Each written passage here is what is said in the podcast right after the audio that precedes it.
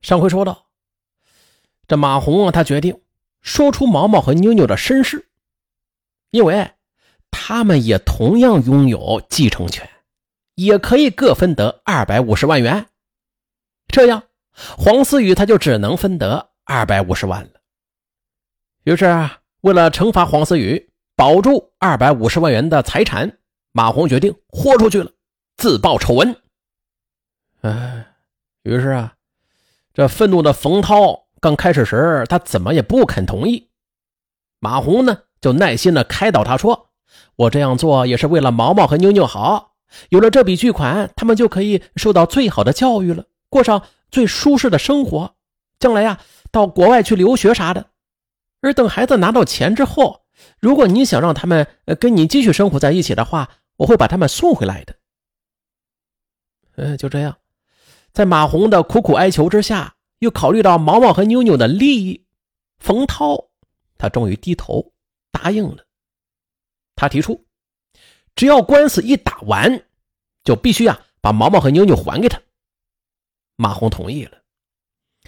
二零一一年六月，马红将黄思雨起诉到法院，啊，要求啊他搬出去自己的家，并且对黄轩的遗产进行了依法分割。他提供了黄轩和毛毛、妞妞的亲子鉴定报告，要求他们和黄思雨有同样的权利继承黄轩的遗产。听说继母把自己告到了法院，还突然冒出来两个同父异母的龙凤胎，黄思雨又气又急。对于那份亲子鉴定报告，他表示是马红伪造的。马红的律师就提议。让毛毛和妞妞与黄思雨做同父异母血缘关系鉴定。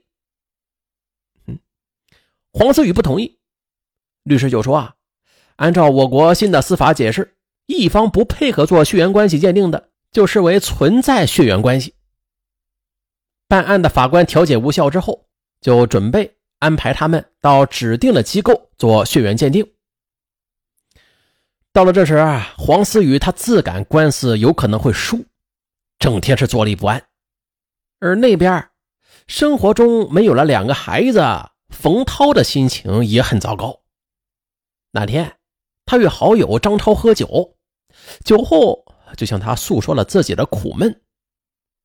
张超对他说：“如果到时候这马红不把孩子还给你，也不给你钱，你这不就是鸡飞蛋打吗？他欺骗了你，让你受到了伤害。”你应该向他索要精神赔偿啊！哎，冯涛觉得张超的话有理啊，于是便向马红提出了要二百万元的精神赔偿费。马红一听就急了：“我现在哪有钱呢？等官司打赢了，我不会亏待你的。”把毛毛和妞妞接回来之后，马红重新是体会到了天伦之乐。为了弥补过去自己对两个孩子的愧疚。马红加倍的对他们好啊，带他们去游乐场吃大餐。两个孩子开始与马红还有些疏远，但是很快呀，便整天围着他身边妈妈妈妈的叫着了。与两个孩子的感情是越来越深，马红的思想也发生了变化。这时他舍不得再把他们还给冯涛了，于是他就告诉毛毛和妞妞。冯涛不是他们的亲生父亲，还许诺啊要送他们去国际学校、出国留学，结婚时送给他们每人一套房子，公司将来也交给他们，等等。嗯，毛毛和妞妞毕竟只有七岁呀，妈妈的话对他们来讲太具有诱惑力了，于是他们就答应了马红的要求。等冯涛再来接他们时，他们就表示啊，不跟他走了，还说要和妈妈一起生活。冯涛的心都寒透了，他觉得自己是白对他们好了。郁闷痛苦的冯涛啊，就一个人跑去喝酒。他又想起了张超的话，冯涛就找到了马红的家，向他提出要二百万元的精神赔偿。马红说没钱，两人便大吵了起来。而这一幕被回来的黄思雨看到了。这些日子，黄思雨天天都在琢磨着怎么能够保住那五百万元呢。哎，看到马红的前夫来闹，黄思雨他顿时就有了主意了。冯涛走后，黄思雨就追了上去。哎，你们的事情我都知道了，马红这个女人太恶毒了，咱们俩就联合起来治治她吧。只要让她输了官司，我拿到了五百万之后，我就分给你一百万。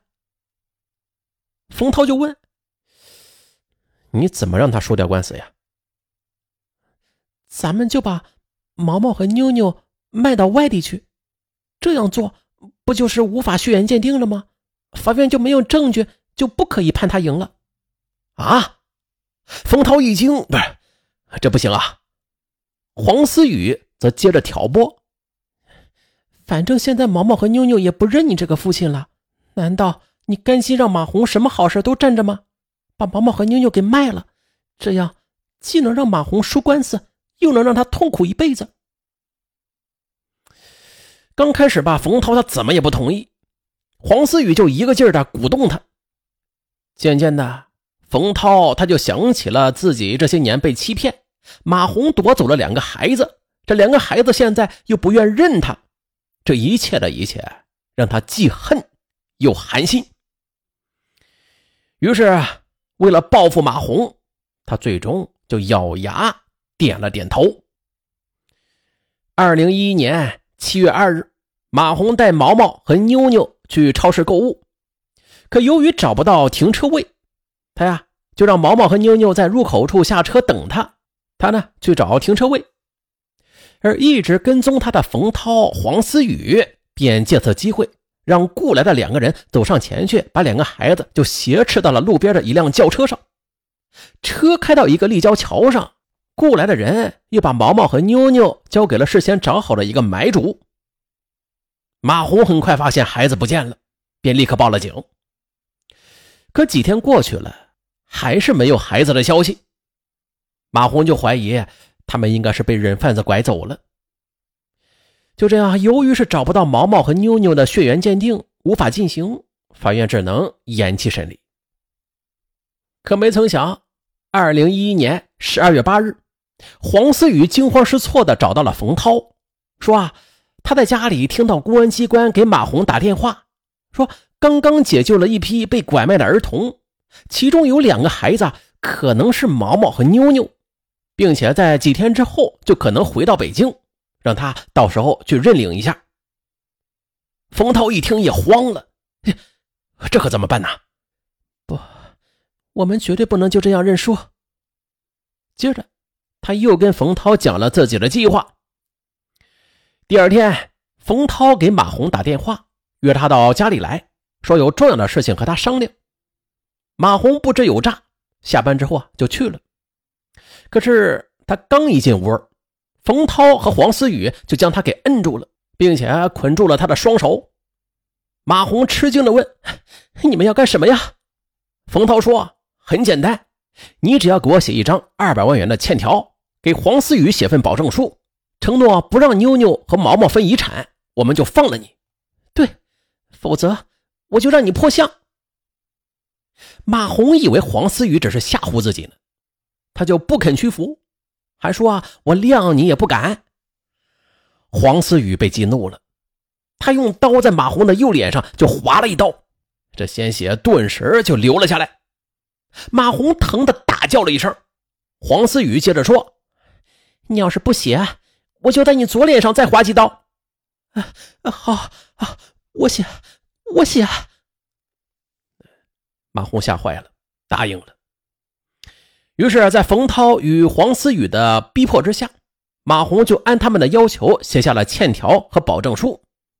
哎，只是被放出来之后啊，马红立刻就报了案，警方随即将冯涛与黄思雨就给抓获了。又过了几天之后。马红便与被解救回来的毛毛和妞妞团聚了。又根据毛毛和妞妞提供的信息，警方将被冯涛与黄思雨雇来的李毅、孟川给抓获。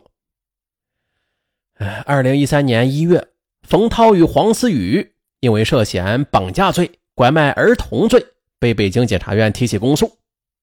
李毅和孟川另案处理。马红呢，他脸上落下了一道很难看的伤疤。他因游戏感情、自私贪婪，同样付出了惨重的代价。好了，就到这儿，咱们下期再见。